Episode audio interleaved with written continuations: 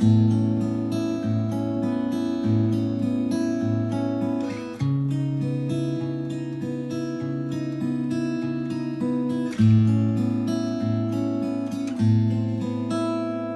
pessoal, aqui é o William Jacob e está no ar mais um podcast Café com Espiritismo.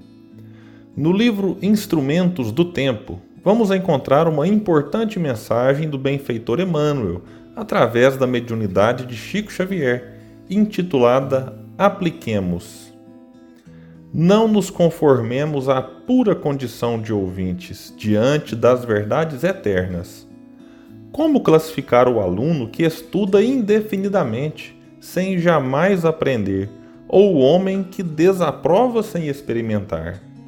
Recordemos que tudo na vida é causa e efeito, ação e retribuição. Quem descobre algo de importante para o bem, realmente não foge a demonstrações. Quem planta com segurança, colhe a seu tempo. Quem examina com atenção adquire conhecimento. Quem analisa com imparcialidade alcança a luz da justiça. Quem estima as indicações valiosas procura segui-las.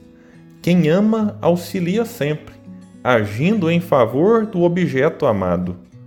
No círculo das ideias superiores, a lei não difere. Se buscamos o mais alto, não desdenhamos subir. Se pretendemos a sublimação, não nos cabe olvidar a disciplina. Se desejamos o equilíbrio ou a reestruturação, é necessário fugir à desarmonia. Se tentamos o convívio com as claridades da montanha, não podemos mergulhar o coração nas sombras do vale. Se aspiramos à ressurreição, não menosprezaremos o ato de renovar. Se sonhamos com a esfera maior, na largueza dos nossos projetos e ideais, é imprescindível voar no campo restrito do eu à glória da vida universal. As comparações simples lembram-nos as obrigações complexas ante as leis que nos regem. Sejamos dedicados ouvintes, procurando a posição de executores das lições recolhidas e cedo alcançaremos o prêmio do amor e da sabedoria que representam as duas faces de nossa felicidade eterna. A mensagem de Emmanuel nos convida à ação, à execução daquilo que já aprendemos. Mas, claro, a necessidade do aprendizado continua. Jesus, nosso mestre, guia e modelo, nos mostrou a importância da ação. Ele orientou e esclareceu os que estavam ávidos de conhecimento e direcionamentos, seja nos sermões diante de multidões ou nos diálogos mais íntimos na casa de Simão Pedro. Jesus estendeu mãos amigas aos que sofriam, curou diversos enfermos, produziu fenômenos que muitos ainda classificam como milagres, alimentou famintos, e muito mais.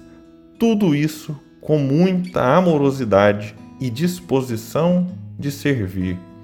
Se pretendemos retornar ao mundo espiritual em melhores condições do que quando viemos de lá para cá, precisamos valorizar cada vez mais os desafios do momento e nossa relação com o outro.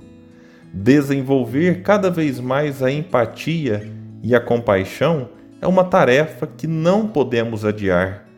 A humanidade escreve a cada dia a sua história coletiva e nós também escrevemos a nossa, como bem diz a música Tocando em Frente de Almir Sater e Renato Teixeira. Cada um de nós compõe a sua história, cada ser em si carrega o dom de ser capaz e ser feliz.